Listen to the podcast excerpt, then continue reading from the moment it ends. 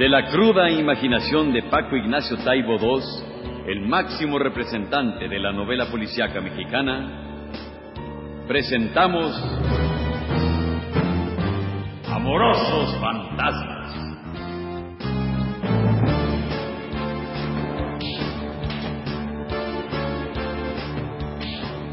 Una historia de amor y crimen en el cuadrilátero.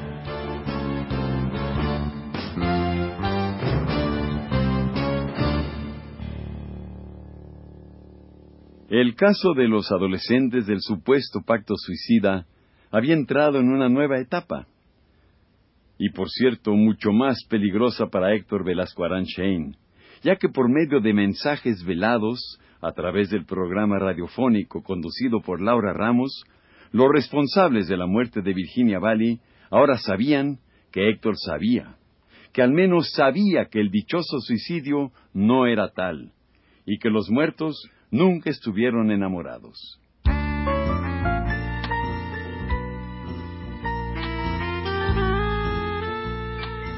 La hora de los solitarios había terminado. Era el último programa antes del cierre de estación. Héctor y Laura se disponían a abandonar la cabina. Gracias, don Trini. Ahora sí, a descansar. Ya nomás termina el himno nacional y nos vamos, señorita. ¿Siempre lo ponen? Todos los días, por ley. Ahora sí, señorita. Hasta mañana. Hasta mañana, don Trini. Que descanse.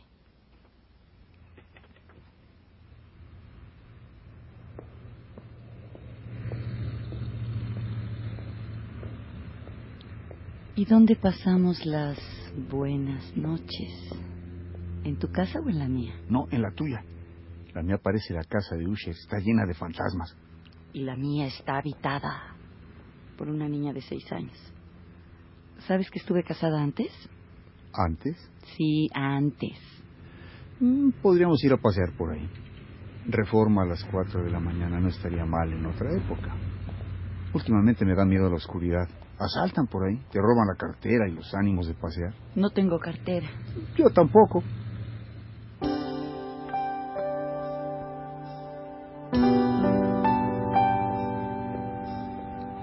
Fue reforma después de todo, en una noche cerrada, más negra que otras, más oscura, en la avenida de las enormes manifestaciones, en la calle elegida por el emperador para sus paseos a caballo, ahora casi solitaria si no fuera por un par de taxis.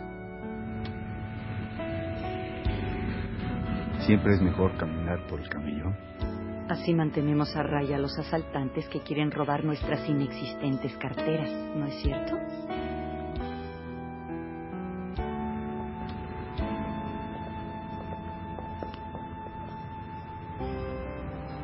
¡Cuidado! ¡Ay! ¿Qué fue? Un ladrón inexistente. Te lo valgo. Una a una. ¿Y dónde se termina el paseo? Donde sea. Ese hotel me parece un magnífico donde sea.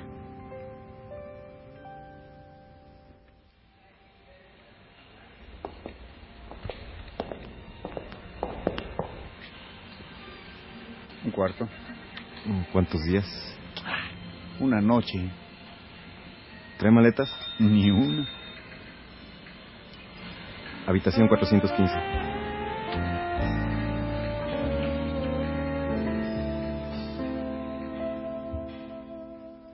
Héctor se dejó caer sobre la cama mientras Laura contemplaba el cuarto. Luego la locutora lo fue recorriendo, dando pasitos y pequeños brincos, hasta ocultarse tras la cortina. Héctor se estiró en la cama esperando los acontecimientos. De repente, un suéter voló por el aire y le cayó sobre la cara. Lejos aún del momento de la duda, cuando habría que pensar que esa mujer no era otra mujer, sino una mujer, se quitó un zapato y se lo arrojó a Laura que se ve escondido tras un horrible cortinaje color salmón. Ella le arrojó su blusa verde esmeralda. Héctor, en justa retribución, le aventó sin acertarle su chamarra. Cuando Laura le aventó un brasier, asomando detrás de la cortina tan solo el brazo desnudo, Héctor empezó a tomarse en serio el asunto y en rápida sucesión le tiró una camisa, el cinturón, otro zapato y dos calcetines grises. Toma, bruja. Laura respondió con una falda, un par de mocasines y unas pantimedias.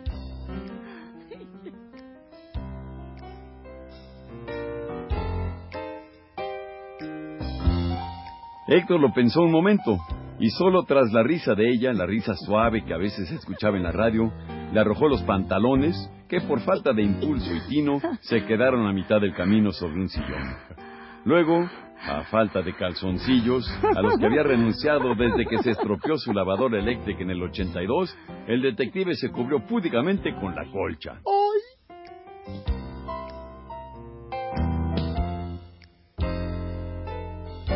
Nuevamente Laura tomó la iniciativa y un brazo solitario asomó tras la cortina e hizo girar unos calzoncitos bikini color verde esmeralda, que luego flotaron en el aire un par de metros antes de caer lánguidamente al pie de la cama. Héctor pensó si podría aplazar el momento de la verdad tirándole las almohadas. Lo pensó muy seriamente. Luego salió de abajo de la colcha y avanzó hacia el cortinado. Ella estaba esperándolo casi sin poder contener la risa. Hicieron el amor detrás de las cortinas.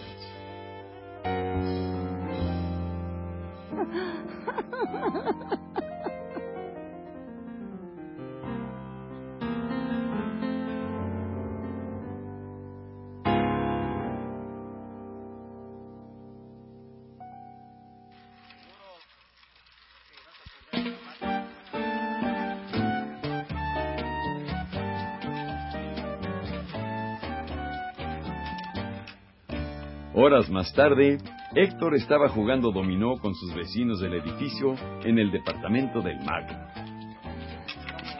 Ahora sí, detective. No nos ha podido ganar ni una sola mano. Con razón le saca cuando lo invitamos a jugar. Taxe, qué pura suerte de principiante. Pues de esa nos debería de tocar un poquito. Nos están dejando en puro zapato. Ah, se me hace que mejor me bajo a la tintorería. Espérese, hombre, ahorita sí me tocó buen juego. No tan a prisa, mi ilustre detective, que a mí me toca jugar. A ver, contésteme esa. Paso, me lleva la... No le digo. Caray.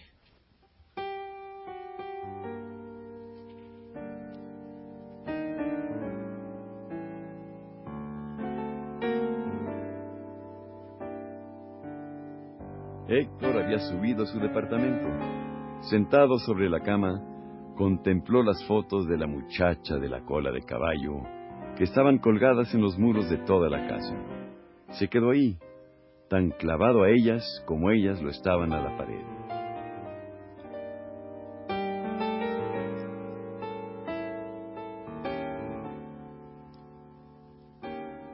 Diez fotos hacían una nostalgia, cien hacían una obsesión y 898 una forma benigna de locura.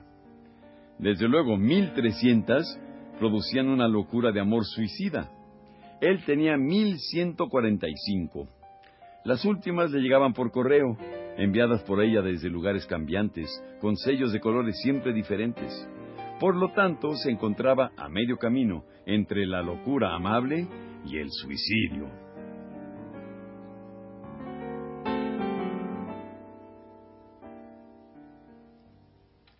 Sin poderse mover, las fue recorriendo con la vista una a una. Ella bailando ballet cuando tenía quince años. Ella durmiendo desnuda, apenas tapada con una esquina de la sábana. Ella dos años antes en una playa cerca de las hadas. Ella subiendo un Renault arreglado, las manos manchadas de grasa que se limpiaba con estopa. Ella comiendo espaguetis. Ella fumando.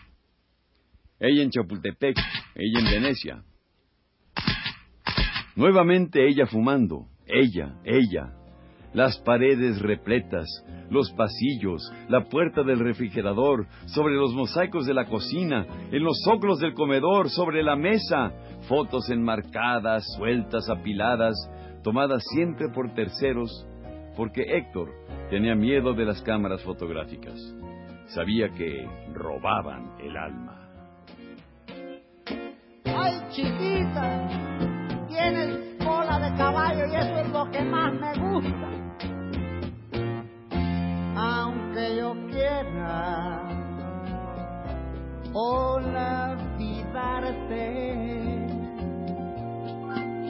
mi corazón se aferrará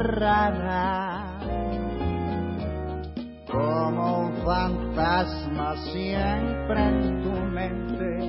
Te seguiré, tú así lo has querido, porque así, así, así, tú lo has querido.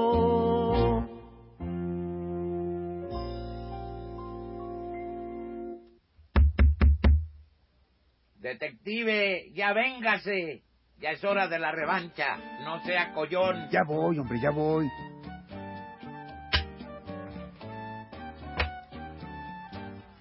Ahora sí le está saliendo todo, compañero. No canten victoria, señores. Aquí tengo la firme. Pero me toca tirar a mí. ¡Tómenla! ¡Puta! Ya lo cerró. Héctor ganó todas las partidas. Ganó incluso cerrando con la de seises en las manos, jugada suicida muy admirada por el tintorero. Sospechó que no lo volverían a invitar.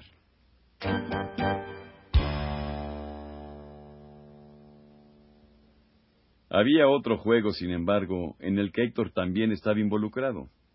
¿Quién había planeado la jugada suicida de los adolescentes? Esa era una partida que el detective no tenía ganada.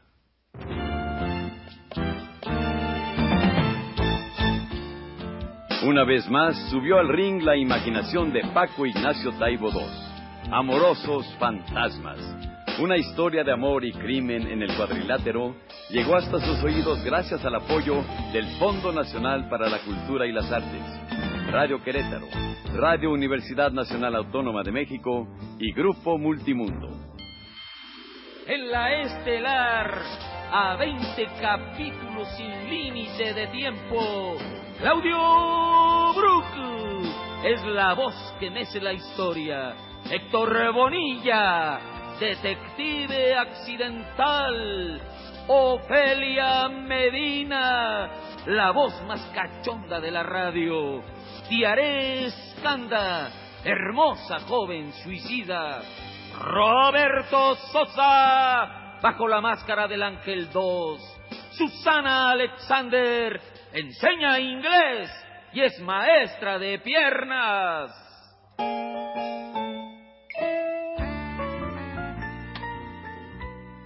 Dirección y producción Dora Guzmán. Adaptación radiofónica Tarcisio García Oliva.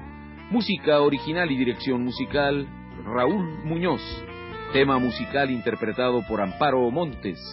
Coordinación de preproducción Marta Ramírez. Coordinación de producción Vanessa Godard. Asistencia de producción Brenda Fernández, Adriana Oliva, Tatiana Vallejo, Benjamín Martínez y Eduardo Granados. Apoyo administrativo, Enrique Vallejo. Dirección técnica, Raúl López Bocanegra. Coordinación técnica, Antonio Arias. Apoyo técnico, Néstor Sánchez, José Gutiérrez, José Benítez, Enrique Sánchez y Leonardo Montero. David Alarcón.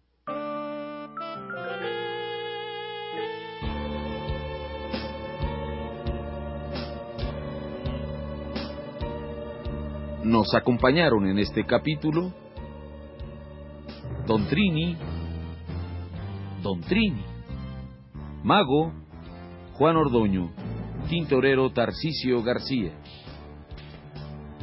No se pierda el siguiente capítulo de Amorosos Fantasmas y por lo pronto escuche algunas de sus próximas escenas.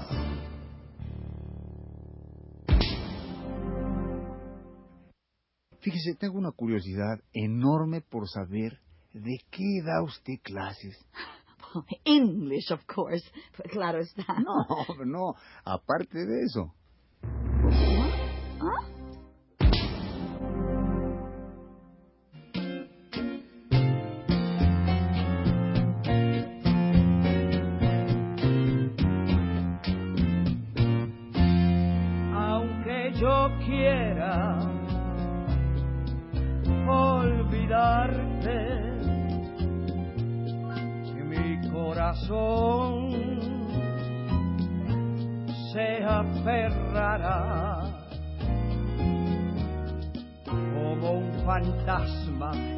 Siempre en tu mente te seguiré. Tú así lo has querido porque así así tú lo has querido